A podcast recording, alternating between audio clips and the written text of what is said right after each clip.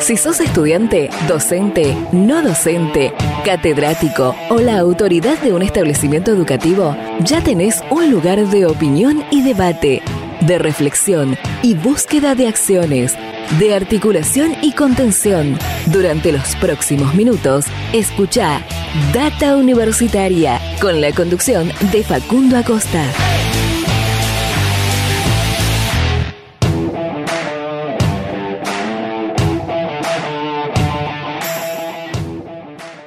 Hola, hola, hola, ¿qué tal? ¿Cómo les va? Bienvenidos y bienvenidas una semana más a este programa de universidades verdaderamente federal, independiente y objetivo. Este Data Universitaria Radio que está transitando su cuarto año consecutivo, su cuarta temporada eh, al aire. Eh, desde 2020 hasta este año 2023. Este, si no me equivoco, debe ser el programa número 22 de este año 2023, pero de eh, todas las, las temporadas si no me equivoco, vamos por el 138, eh, más o menos, si no me equivoco, 138, perfecto, perfecto. Me avisa la, la producción 138, eh, que obviamente, como decimos siempre, pueden volver a escuchar todas las temporadas anteriores desde 2020, 2021. 2022 y todo lo que hicimos en este 2023 en datauniversitaria.com.ar, que es nuestro sitio web y donde también pueden encontrar toda la información de lo que pasa en el mundo universitario. En este espacio radial que venimos a compartir con todas y todos ustedes, eh, que tenemos esta horita de radio para compartir, eh, hablamos de educación, de ciencia y tecnología, de innovación, de extensión, de vinculación, de investigaciones, de temas de la sociedad, de la política y de muchas otras cosas más eh, en este programa que, como decimos, es verdaderamente federal porque está llegando a toda la República Argentina, desde Jujuy hasta Tierra del Fuego, eh, emiten este programa, así que gracias como siempre a cada una de las eh, emisoras que, nos están tomando este programa.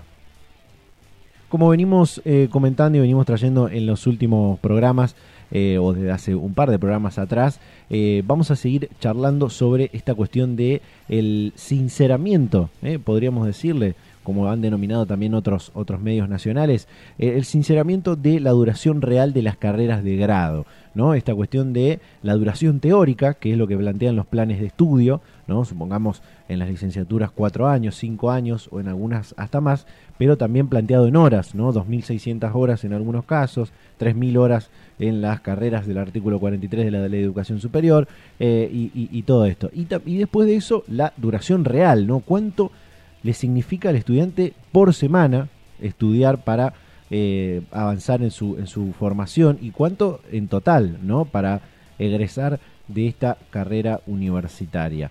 Eh, eso venimos charlándolo, lo hemos hablado ya con varias autoridades universitarias, lo hablamos también con el secretario de Políticas Universitarias hace algunos programas atrás, que obviamente, como decía antes, pueden volver a escuchar todo eso en datauniversitaria.com.ar y hoy vamos a estar compartiendo una entrevista que realizamos durante la semana con el rector de la Universidad Nacional de Moreno, Hugo Andrade, eh, con quien pudimos consultarle cómo ven esta, esta realidad en una universidad joven, eh, la Universidad de Moreno eh, una universidad joven, tiene más o menos 13, 13 años de, de su creación, eh, dentro, está dentro de esas, ese conjunto de universidades del Bicentenario, ¿no? que se han creado más o menos, creado y puesto en función más o menos en el 2010, y conjunto con la Universidad de Avellaneda y otras universidades más. y bueno, universidades que ya vienen tomando desde su creación todas estas discusiones, las vienen tomando para eh, eh, ejercerlas eh, y activarlas desde su, primer día de, de, vida. Así que también es importante conocer esa, esa realidad en esta universidad del conurbano bonaerense en este caso. También vamos a estar hablando con, eh, vamos a estar escuchando en esta entrevista que hicimos durante la semana con el rector de la Universidad Nacional de Moreno, eh, su opinión sobre lo que viene ahora en el presupuesto universitario 2024. Recordemos que en esta primera semana hábil del mes de septiembre, los rectores y rectoras del CIN se van a estar reuniendo en la Universidad Nacional de San Luis para crear, para conformar, para discutir lo que va a ser el financiamiento de las universidades para el año 2024. Y también eh, vamos a escuchar ahí eh, una opinión sobre este tema de los vouchers educativos, eh, que también lo, tratamos en el programa anterior. Ah, ahora vamos a hacer un breve separador, vamos a también al final a contar algunas noticias. Vamos a escuchar la palabra de Daniel Ricci, secretario general de la Federación de Docentes de las Universidades, de la FEDUN, porque van a reabrir su paritaria los docentes universitarios en un par de, días más, en la primera semana del mes de septiembre, y también nos va a dejar su opinión sobre esta situación de los vouchers educativos. Todo esto tenemos en este programa de Data Universitaria Radio, de, como decíamos, el 138 programa de las cuatro temporadas y el número 21. ¿eh? ¿21? 22, 22, ahí está, 22. Bien, vamos a hacer un breve separador y ya vamos a la primera comunicación de este programa. Data Universitaria. Información, comentarios, entrevistas, investigaciones, todo lo que te interesa saber del mundo universitario. Esta semana hablamos con Daniel Ricci, secretario general de la Federación de Docentes de las Universidades, de la FEDUN, eh, conocida por sus siglas, eh, que estuvieron discutiendo y eh, trabajando junto con, por supuesto, otras representaciones gremiales de los docentes de las universidades, el poder reabrir la paritaria eh, en conjunto con el Ministerio de Educación de la Nación, por supuesto, y la Secretaría de Políticas Universitarias. Finalmente se acordó esta reapertura de paritarias para la primera semana del mes de septiembre, eh, con varios ítems que van a ir trabajando y, por supuesto, el, más eh, fundamental, lo que tiene que ver con los salarios de los docentes universitarios y que rever este ajuste por inflación que necesitan los, los docentes universitarios, como todos los trabajadores de la Argentina. Vamos a compartir esta comunicación con Daniel Ricci, secretario general de la FEDUM. Sí, nos hemos reunido con el Ministerio de Educación y hemos acordado que en la primera semana de septiembre se hace la convocatoria, la convocatoria, la reapertura de la negociación salarial.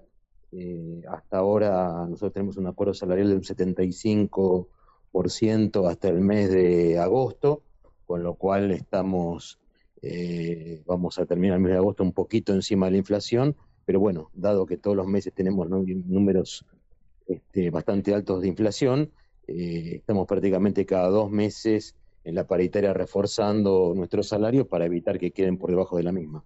Bien, en eso es, oportuno preguntarle eh, cómo, cómo está el salario ¿no? de, los docentes universitarios, el, poder adquisitivo, digamos, de ese salario.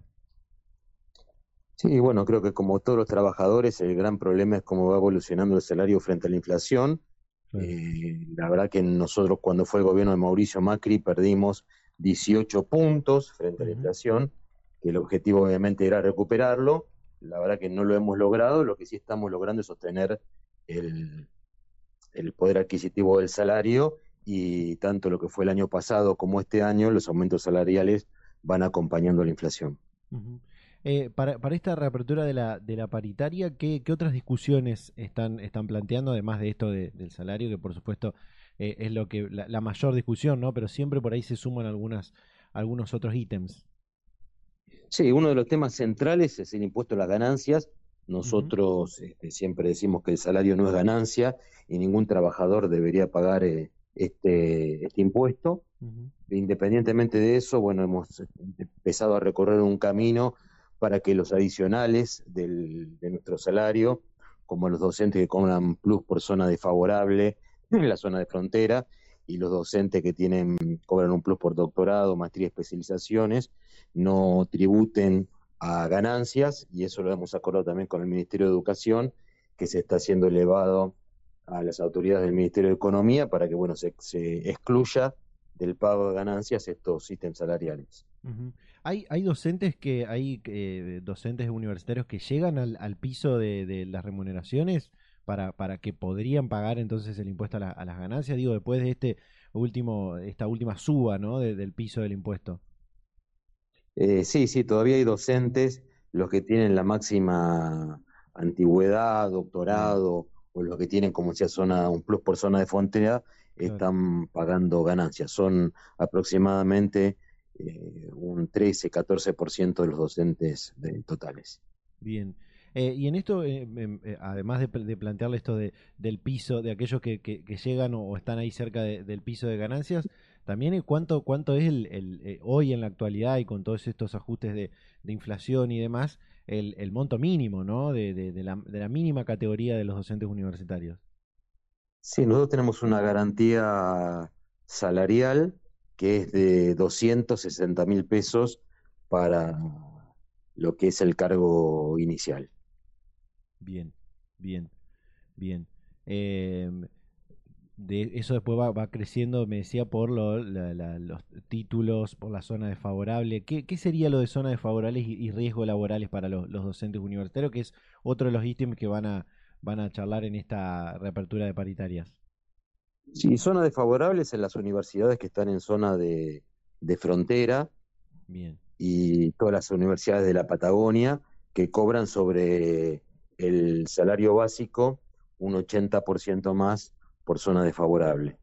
Y lo de riesgo del trabajo es eh, un plus que todavía no está, pero está puesto en el convenio del colectivo de trabajo, que hasta ahora no se ha implementado, pero obviamente es para los docentes que trabajan en laboratorios o situaciones que pueden generar eh, riesgo y por eso que cobren, estamos eh, discutiendo para incorporar un ítem de por trabajo de riesgo. En, cuanto al, Fondo Nacional de, Incentivo Docente, ahí también hay eh, lo de la exención del, impuesto a las ganancias, ¿no?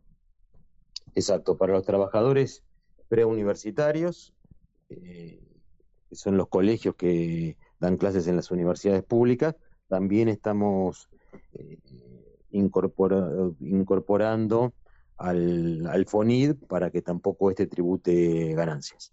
Bien. En ese caso son más de 10.000 trabajadores eh, que trabajan en los colegios de las universidades. Bien. Eh, Daniel, además de, preguntarle por la, situación de, los trabajadores docentes que están afiliados a FEDUM, quiero preguntarle cómo, cómo ve la, la, realidad del sistema universitario. Digo, dentro de poco eh, el, el, SIN va a tener que discutir y, y crear eh, esto que se hace todos los años más o menos en esta, a esta altura, eh, lo que va a ser el presupuesto universitario para el, para el 2024, una discusión también en el medio de una, una elección nacional. Digo, ¿cómo, ¿cómo ve la realidad en ese sentido del sistema universitario argentino?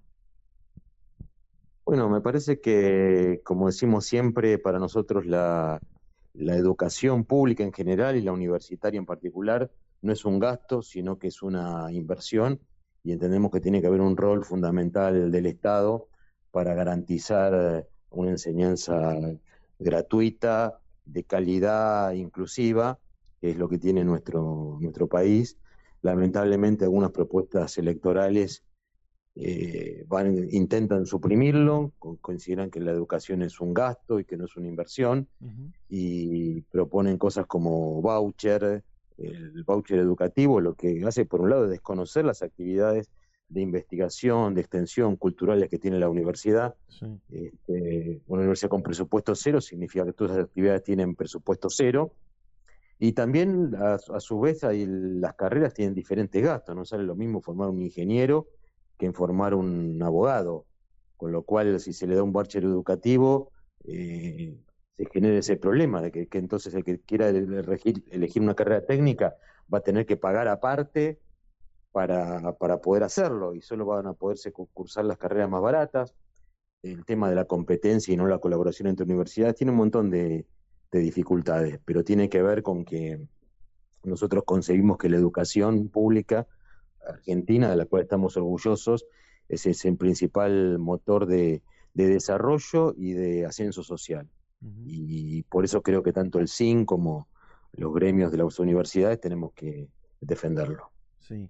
Eh, ya que mencionaba esto de, de, esta propuesta de vouchers educativos, que eh, uno de los que de, los expositores de esto es el, candidato más votado de, la, de las PASO, eh, Javier Milei, digo, em, ¿cómo, ¿cómo ven, cómo repercutiría si, si esto se, se, haría realidad en la, en la Argentina en la actividad docente, ¿no? En la actividad docente, en la, en la investigación también pero fundamentalmente en la, en la actividad docente, ¿no? Bueno, hay muchos docentes que, además de dar clase, como decía, investigan, hacen actividades culturales, hacen extensión universitaria, todo eso desaparecería. Claro. Y con la, con la, con la educación, eso lo que significaría también es que no habría un salario fijo, sino que todos los meses habría que ver de acuerdo a cuántas cantidades de voucher se recaudan, cómo se reparte la plata, es algo inmanejable y es algo que no, no funciona en ningún lugar del, mundo. Eh, son propuestas que ah, de, entrada parecen razonables cuando uno dice, bueno, a una familia le voy a dar un voucher de tanta plata para que elija qué hacer con la educación. Es la misma propuesta como si, bueno, eh, cada uno se arregla su vereda y cóbrele un impuesto al que pasa por, por su vereda. Son, cuando uno empieza a analizar un poquito la situación, ve que son propuestas absolutamente ridículas, inviables, y lo que hacen es el, la ley de, de la selva de todos contra todos, donde el que tiene más termina beneficiándose, el que tiene menos no va a tener acceso a nada. Y bueno, nosotros creemos que la educación como la salud son igualadores sociales y todos tienen que tener los mismos derechos para acceder a, a, los mismos. Eh, como, como docente y como, como referente de la, de la educación y siguiendo en este, en este plano de estas eh, propuestas que, bueno, eh, tienen la, intención de, cambiar lo que se está haciendo hace muchísimo tiempo en, nuestro país, eh, todo, este, todo el sistema educativo, digo, no solamente el sistema universitario, eh, esta cuestión de, de, modificar la obligatoriedad, ¿no? ¿Cómo, ¿Cómo lo ven a esto? Bueno, la verdad que son, como digo, propuestas muy racionales, porque, a ver, la, obligatoriedad de la enseñanza primaria es una discusión que se dio en 1880 y la gratuidad de la, educación primaria y secundaria. Eh, me parece que los países más desarrollados son los países que más se han invertido en educación, más han invertido en ciencia y tecnología y tienen sociedades más igualitarias. Con lo cual, si cuanto menos gente estudie, eh, obviamente vamos a tener una población con un menor capital social, con un menor capital cultural, y eso obviamente genera eh, sociedades más retrasadas. Con lo cual lo que está, proponiendo es volver antes de 1880, eso es volver a un pasado donde nadie tenía derecho a estudiar. Daniel, eh, por último, y con esto le, cierro y le, agradezco el tiempo que se toma para charlar con nosotros, eh, estamos en, un panorama de, bastante difícil en lo, económico, y digo, más allá de que se va a reabrir la, paritaria ahora en, las próximas semanas para la, primera semana del mes de septiembre, digo, después va a haber que también discutir la, próxima paritaria, ¿no? La, que vendrá en el, en el 2024. ¿A cuánto creen que debería irse eh, los, los ajustes salariales según la, inflación de acá a fin de año, ¿no? Bueno, nosotros lo que estamos haciendo es discutiendo salarios cada dos meses y lo que estamos logrando hasta ahora con, el cumplimiento por parte del, Ministerio de Educación es que nuestros salarios todos los meses vayan un poquito por encima de la inflación. Así que no, no estamos dando una... La verdad que es, hacer futurismo es imposible, ver cuál va a ser la inflación del, país, seguro que va a ser alta, y entonces lo que hacemos es cada dos meses ir eh, discutiendo y esto es lo que nos está permitiendo hasta ahora sostener el poder adquisitivo de los salarios.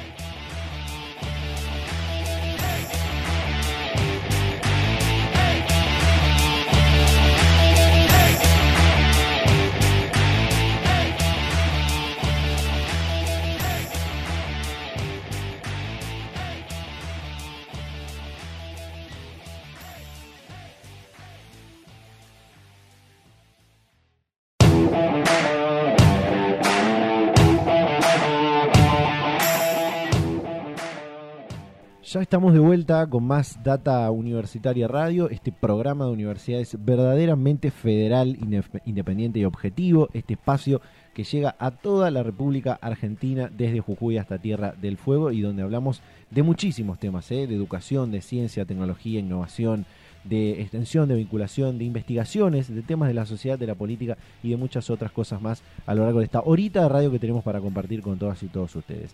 Vamos a ir rápidamente a esta comunicación, a este que vamos a compartir, esto que hicimos durante la semana, eh, una eh, entrevista muy extensa eh, que pudimos realizar con el rector de la Universidad Nacional de Moreno, Hugo Andrade, con varias conclusiones, lo que tiene que ver con el sinceramiento de la duración real de las carreras, lo que tiene que ver con el financiamiento de las universidades y también esta idea de los vouchers educativos que se están proponiendo.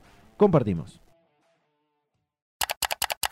lo estamos trabajando y mm, lo que te quiero agregar es que en realidad nuestra universidad es una universidad nueva, ¿no? Nacida en el año 2010 y esta es una discusión que ya tenía un tiempo y de hecho eh, cuando se conformó la universidad estas cuestiones estaban en, en la reflexión del proyecto institucional y algunas cuestiones este, ya, ya, fueron abordadas constitutivamente.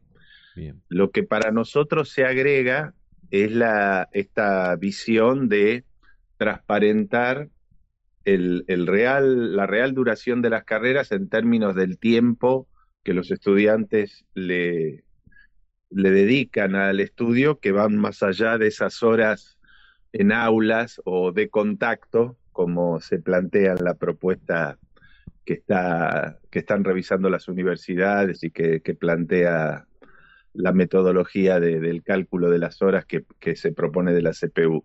Ahora, hay otros ingredientes de toda esta discusión que en nuestra universidad ya estaban presentes desde el origen. La idea de los créditos académicos, este, la posibilidad de, la movilidad académica para, este, a través de los créditos, este, cursar en otras universidades, la idea de las, las certificaciones intermedias, los ciclos comunes, ¿no? Para este, facilitar el tránsito entre carreras de las mismas familias. Y este, lo que sí este, hemos incorporado con, en una reflexión un poco más intensa es revisar la duración de las carreras. En ese sentido, tenemos una, una gran dispersión. Hay carreras que se ajustan a esta idea de, de cuatro años para el grado y hay otras que no. Este, ¿no? Las más tradicionales, este, en esta perspectiva tenemos que revisar un poco más la, duración y es algo que ya empezó en, en, el departamento nuestro de ciencias económicas y jurídicas, es donde esta discusión lleva la delantera y hay ya propuestas de, de acortamiento porque todo lo demás ya era parte de la currícula originariamente. Y bueno, y ahora estamos este, implementando la, valorización, digamos, de este tiempo eh, fuera del contacto de las aulas, eh, como se propone. Pero bueno, esto todavía va más, más verde. Bien, bien. Eh, decía algo muy, muy importante al, principio de, esta, de esta respuesta, que es lo joven que es la, la Universidad de Moreno. Así como otras universidades de, de estas catalogadas como las, las, del Bicentenario, ¿no? que, se las conoce en el sistema universitario, como puede ser el caso de, Avellaneda u otras universidades. Y, hablando con, con, otros rectores también, y bueno, en, en, otra charla que hemos tenido con usted, hablamos también de cómo se ha ampliado a partir de la creación de estas universidades la edad en la que llegan los estudiantes a, inscribirse a, a, las carreras. Y eso también es un factor eh, interesante para, para, analizar, porque digo, quizás muchos de esos estudiantes que ingresan eh, a, estas universidades eh, trabajan, tienen responsabilidades de cuidado de, familiares o de hijos, hijas. digo, esos factores también hacen a esa duración real de, las carreras, ¿no? Exactamente, nosotros tenemos estadísticas, este, recogemos eso en los censos que hacemos periódicamente, a los graduados que también seguimos, y es un hecho que especialmente cuando lanzamos una carrera nueva, que el promedio de edad es mucho más alto porque intentan este, explorar la oportunidad de, hacer esa carrera que no pudieron hacer en su momento eh, personas de mayor edad. Eh, una vez que esa demanda este, de alguna manera quedó satisfecha, en el intento se regulariza el ingreso en eh, los jóvenes que recién egresan del secundario. Ahora, independientemente de eso, este, es un hecho que las personas necesitan más tiempo para cumplir con esos objetivos que ese cálculo ideal de un modelo de alumno este, teórico, de un alumno 100% tiempo completo dedicado al estudio, que puede proponerse ese plan teórico de concluir sus estudios en ese tiempo. Y eso no, no, coincide con la realidad y mucho menos la realidad del conurbano, porque la mayoría trabaja, muchos tienen que hacerse cargo de su hogar, tienen familias de las que hacerse cargo. Eh, y bueno, todo eso complejiza este, el tiempo que uno le puede dedicar al estudio, siempre el principal consejo que le podemos dar a un estudiante es eh, aprender a administrar el tiempo que uno le puede dedicar al estudio para poder dosificar la carrera de modo de no tener fracasos iniciales que son muy desalentadores. A eso le tenés que agregar la desigualdad que tiene que ver con los recursos, el capital cultural que, uno puede, eh, digamos, contar antes de llegar a la universidad, ¿no? si tu hogar eh, es un hogar de, graduados universitarios, si tu hogar, este, si tu escuela, digamos, había cumplido con todos los requisitos y, y, digamos, venís con todas las herramientas. Bueno, todas esas cuestiones las universidades, especialmente las del conurbano, tienen que tener una estrategia para poder abordarlas, para poder compensar esas desigualdades de origen, porque todo eso hace al, éxito eh, en la carrera y bueno, también al tiempo que uno necesita dedicarle. Eh, en ese sentido, este, te diría que todo este tiempo es un tiempo de prueba y ensayo, este, y nunca es suficiente lo que hacemos y necesitamos reforzar medidas y eso implica invertir recursos. Este, el sistema no está concebido para pensar esas diferencias, ¿no? Em, todo esto se ve de una manera muy esquemática y simplificadora y bueno, no, no es lo mismo un alumno del conurbano que un alumno de una ciudad como la ciudad de Buenos Aires. Y mm, eso también implica diferenciales de costos para pensar lo que el Estado debe hacer para, para garantizar el derecho a la educación. Yo soy uno de los que más discute, creo en el modelo de pautas para la asignación de recursos, pero creo que ese modelo tiene que ser perfeccionado precisamente incorporando estas cuestiones que hacen a que una universidad tenga que invertir mucho más en generar esas condiciones de partida que son desiguales. Claro, claro. Eh, ya, voy a profundizar un poco más en, eso eh, del financiamiento, pero quiero preguntarle esto que eh, decía también de, los créditos universitarios y, y, remarcar algunas cosas de esto de la, de la duración real de, las carreras. Por ahí en carreras más tradicionales o, esas que están dentro del artículo 43 de la, de la Ley de Educación Superior, creo y entiendo puede ser un poco más difícil, ¿no? No sé, usted me, sabrá corregir. Eh, por ahí otras carreras que tienen ese piso de 2.600 horas o, licenciaturas y demás, eh, hacer el acortamiento puede ser algo más, más sencillo. Pero también en esto entra esa, esa, ese punto que tienen esos siete famosos puntos del sistema universitario, que es la posibilidad de crear carreras más cortas dentro de las carreras tradicionales, ¿no?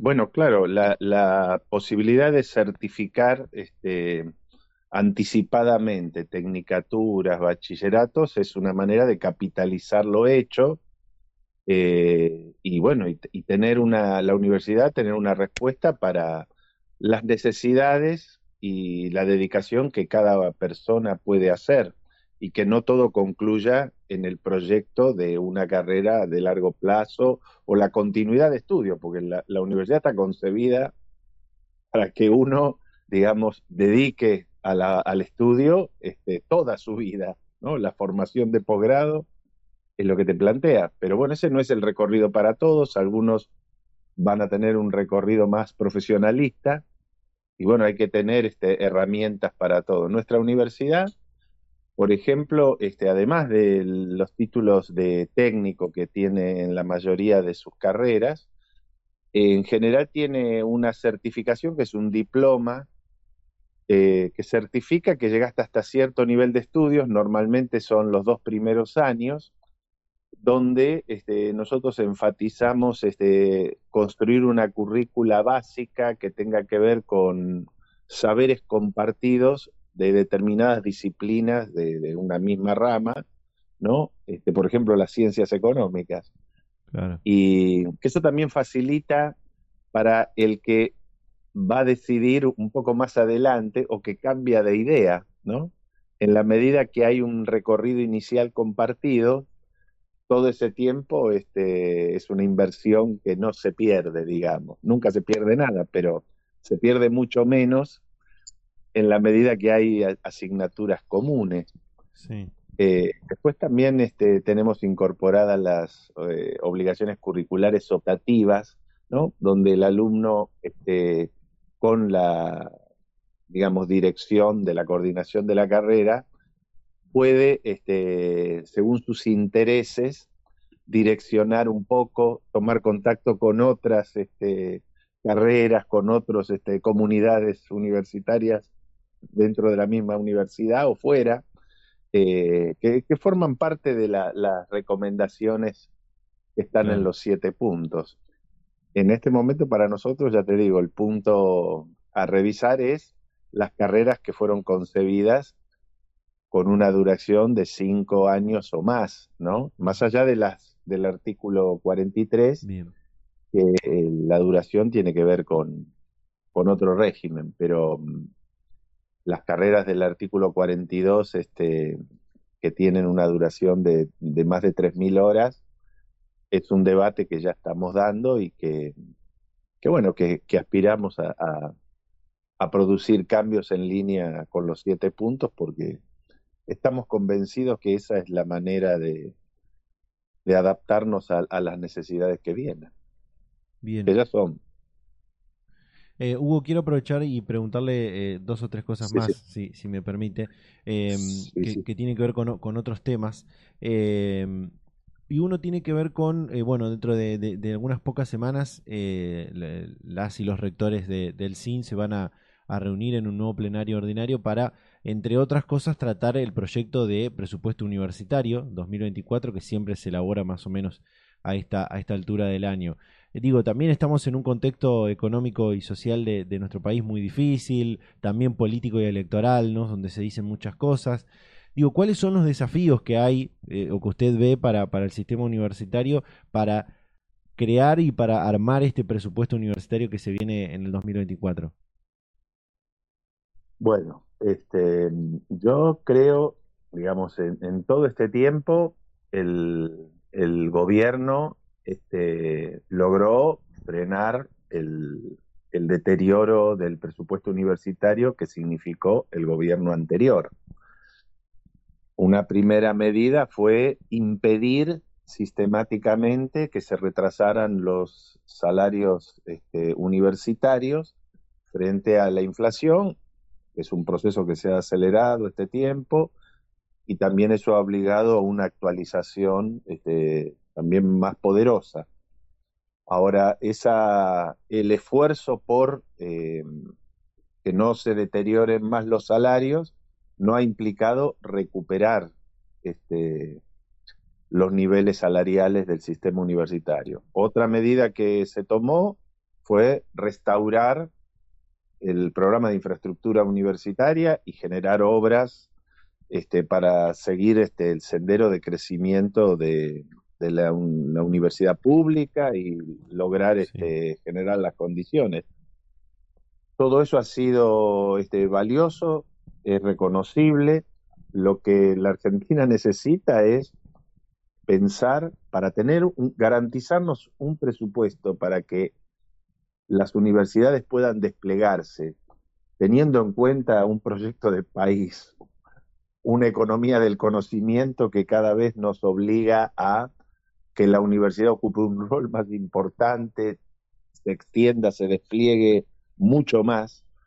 Eh, yo creo que lo que necesitamos como país es eh, una ley como se, digamos, también ya se hizo con ciencia y técnica, que defina un horizonte de inversión en términos de PBI para acercarnos a los países desarrollados, ¿no?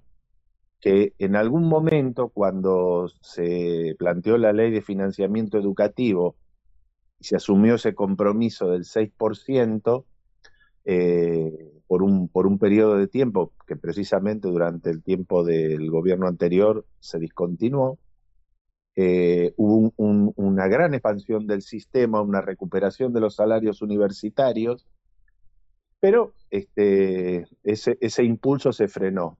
y el país necesita más universidades, mejores universidades, más preparadas para recibir estudiantes que necesitan este, compensar las deficiencias de, su trayectoria de secundario, para compensar las deficiencias que tienen que ver con las condiciones de los hogares, ¿no? De los hogares más humildes, de bajos ingresos. La mitad de nuestros estudiantes no tiene internet en su hogar. Bueno, pensar todo lo que tiene que hacer la universidad para que esos estudiantes tengan la oportunidad de manejar herramientas que hoy son esenciales. Pensar lo que fue transitar la pandemia virtualmente cuando la mayoría de nuestros estudiantes solo se podía conectar a través de sus teléfonos. Bueno, todo eso, si no lo encaramos decididamente, eh, bueno, estamos haciéndolo reactivamente. El sistema tiene capacidad para enfrentar adversidades, lo demostramos en la pandemia. Eh, digamos, reproducir el presupuesto como lo venimos reproduciendo, este, nos plantea el límite de que no podemos acercarnos al umbral de, de necesidades que tiene el país para enfrentarse a los desafíos que tiene, a ser más competitiva. No, no, no, yo no soy pesimista porque creo que desde el 2019 se tomaron medidas para este, precisamente frenar todo eso, ¿no? La creación de los institutos de formación tecnológica, Moreno creó también su instituto tecnológico, el proyecto de la escuela secundaria, eh, polimodal de la universidad, y, hay infinidad de proyectos donde las universidades este, son protagonistas de, de, actividades de formación, experiencias que, hacen a la contribución que puede hacer la universidad, ¿no? Eh, pero esto implica un, programa de inversiones más ambicioso. Y para mí es pensar una ley de financiamiento educativo y universitario en particular. Claro, claro. Eh, con, esto que, dice que y que recuerdo que lo, lo, ha contado ya en otras oportunidades cuando, cuando nos comunicamos, eh, hay, hay, una, hay una idea hoy, como le marcaba antes, eh, y obviamente eh, está, está en conocimiento de eso, de este panorama político y electoral que estamos atravesando. Digo, y hay una idea de uno de los, de los candidatos más, más votados de, las últimas elecciones, de esta eh, cuestión de em, que, el, que el, Estado deje de financiar la, la, oferta y financie la demanda, ¿no? Con esto de los vouchers educativos y demás. También al, a la par de esta discusión de mejorar el financiamiento del sistema universitario, digo, ¿cómo, cómo ve esta cuestión de, los vouchers educativos? Bueno, este, eso es, yo creo que es este un error este, muy grave eh, implementar ese sistema. Además de que el planteo del voucher, este, digamos, no, no, no tiene mayor desarrollo, no conocemos realmente qué están pensando, porque admite muchas este, variantes.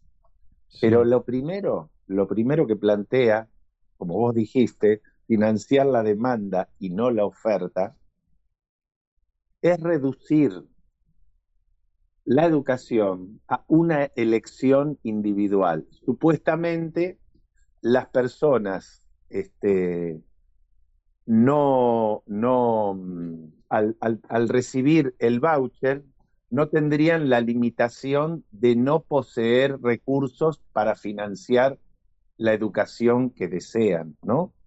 Con, ¿Cuál es la idea? La idea de que este, si el Estado financia la, la, organización, la oferta de la educación superior, este, y es gratuita, no lo hace eficientemente, este, hay dispendio de recursos y sería más eficiente desde el punto de vista económico eh, hacerlo a través de la demanda. Bueno, todo esto es un reduccionismo eh, absoluto, eh, siempre este, poner al Estado en el lugar de la ineficiencia. Y mm, el punto, el punto de vista filosófico, entender a la educación como un problema, una cuestión de elección individual, está estudiado este, hace más de 60, 70 años que este, la educación es un bien meritorio, es un bien cuyo consumo, eh, llevándolo a, la lógica de la economía, cuyo consumo es virtuoso porque favorece el bienestar general, no es solo una elección individual. Si todo se redujera a la, elección individual, la gente podría tomar malas decisiones o invertir menos, aún disponiendo del voucher, de lo que la sociedad necesita. ¿Por qué? Porque una sociedad más formada es una sociedad más feliz, más este, organizada, más civilizada, este, y podés agregar un montón de adjetivos más sobre lo que significa vivir en una sociedad con un alto nivel de, formación garantizado por el Estado u obligatorio, porque hoy este, hemos llegado a, la obligatoriedad del nivel secundario. Este, reducirlo a la idea de la elección individual, este, bueno, plantea errores de decisión, privilegiar otros intereses. Además de eso es de financiar a la universidad pública. Y en realidad es justamente el sistema universitario no, digamos, cualquier indicador demuestra que las universidades públicas tienen un estándar de calidad y de desarrollo mucho mayor que las privadas. Este, Y esto no es ningún incentivo para mejorar la calidad ni de las privadas ni de las públicas, que al contrario serían desfinanciadas. Reduciríamos todo a este, el costo de la educación por cabeza, digamos. Y no sabemos si es distribuyendo a las universidades según la cantidad de alumnos o distribuyendo a través de los estudiantes. Y esto choca con lo que te dije antes, que mm, la universidad este, no puede medirse el esfuerzo de organizar la educación superior de la misma manera. El costo por estudiante no es lo mismo en una ciudad consolidada, como puede ser la ciudad de Buenos Aires, con la Universidad de Moreno. Aún con lo sofisticado que son hoy este, el modelo de pautas del CIN, todavía esto necesita un mayor esfuerzo, ¿no? Esto también nos pasa a nivel país con la coparticipación federal de impuestos. Hay una distribución en la que está claro que Buenos Aires aporta más de lo que recibe, pero no hay indicadores objetivos de desarrollo relativo para que la distribución que hoy existe se ajuste tendencialmente a equiparar condiciones. Así fue concebida la coparticipación en el año 1973. Pero bueno, modificar esto eh, está paralizado desde 1988. Y bueno, el reduccionismo de, esta propuesta de los vouchers es este, llevarlo a, esa discusión que desde el punto de vista teórico está muy discutida. Además del daño que le causaría a, a la educación pública, ¿no? Implicaría desfinanciar universidades.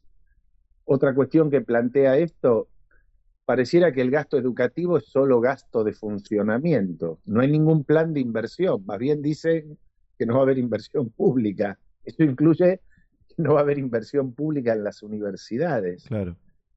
Y mm, desde otra dimensión, la universidad pública excede eh, su tarea, la de la pura enseñanza. No es solo un lugar de formación de profesionales. Nosotros siempre defendemos aquí en Moreno este, que la universidad este, no es solo el derecho a la educación de los que vienen a estudiar. La universidad hoy es, es un capital social de un territorio, porque una universidad tiene que investigar, tiene que articularse con el sector productivo, con la comunidad, brindar servicios, hacer extensión, plantear su estrategia de desarrollo del conocimiento en función de las necesidades del territorio. Y eso también requiere inversión de recursos en ciencia y técnica, en vinculación, en extensión, este, para poder cumplir esa misión social que es, en este caso, podríamos decir, articularlo con las necesidades del desarrollo productivo de este territorio. Ese fue el origen de nuestra universidad. Nuestra universidad tenía que formar y este, trabajar los problemas que tenían que ver con pensar un moreno generador de empleo, ¿no? Eh, moreno es una típica ciudad conurbana, ciudad dormitorio, donde las personas residen en Moreno pero trabajan fuera. La calificación laboral de nuestros trabajadores era mayormente trabajadores de baja calificación, de la construcción, eh, servicio doméstico. Y bueno, era parte de una estrategia de creación de parques industriales, de crear condiciones para la erradicación de industria, la generación de empleo y la formación que puede ofrecer una universidad, más todas estas actividades que exceden la formación, le daban potencial a este territorio para atraer inversiones y para crear esa sinergia y desarrollo productivo, el mejoramiento de ingresos de los hogares y así este digamos poder que este, el entramado urbano de Moreno recuperara calidad, ¿no? Todo eso también se complementa con la inversión pública que ha hecho el Estado nacional y provincial todos estos años, que aún con el esfuerzo que es evidente para los que vivimos aquí, todavía es insuficiente para, este, digamos, superar ciertas, este, digamos, retraso en el acceso a servicios públicos. Reciente marcaba, el 50% de nuestros, nuestros estudiantes no tienen este, internet en su hogar, ¿no? ¿no? No disponen de una PC. Claro. Eh, pero bueno, este, ese, ese modelo del voucher, reducirnos a consumidores de educación, a todos, este, es empobrecedor absolutamente. No discrimina a quien necesita de quien no necesita, porque el voucher este, estaría disponible para los que van a la universidad privada como para los que no. Plantea una situación adicional, bueno, te estoy mareando con tantos este, argumentos. se entiende, se entiende. Em, plantea una cuestión adicional. La universidad tendría que eh, completar el déficit de ingresos de lo que el Estado pagaría en esta distribución de vouchers por alumnos, cobrando un arancel. Y esa sería la gran barrera eh, para acceder, porque habrá algunos que lo puedan pagar y otros que no. Además, no, no, no existe tal libertad, digamos, eh, digamos, privilegiar la elección individual de la universidad por el voucher no se garantiza con el voucher, porque lo que te impide para un estudiante de Moreno eh, elegir estudiar en otra universidad más lejana, este, sigue siendo, las barreras siguen siendo las mismas. El voucher no la cambia, porque elegir estudiar en la UBA o en Moreno, que hoy es gratis en los dos casos, no cambia teniendo un voucher para ir a Moreno o para ir a la UBA. Las barreras son otras. Así que es falso eh, privilegiar eh, la elección.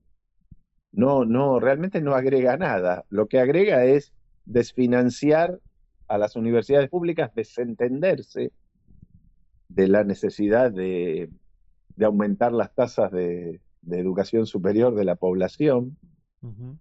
Y todos los que han implementado el voucher, los países subdesarrollados que lo tienen, y el ejemplo más cercano es Chile, eh, es una muestra de que la universidad, eh, digamos, conserva ese rasgo elitista que en la Argentina lo empezamos a derribar en 1918 y después con la gratuidad en 1949 y yo creo que con la creación de, estas universidades del Bicentenario también recreamos este, esa, ese hilo de, del lugar de la universidad como un derecho humano definitivamente y después, bueno, con lo que se incorporó en la ley, ¿no? como declaración explícita.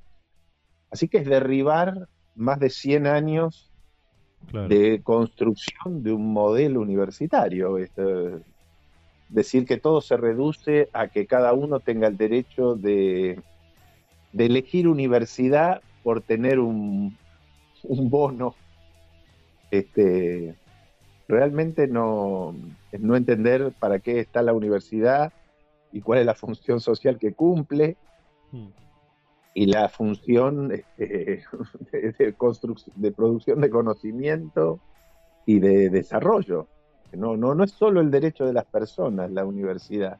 Eh, eso es algo que está muy presente. Yo creo que es muy es parte del ADN de todo el sistema universitario, pero de las nuevas, ni te digo, creo que es mucho más evidente.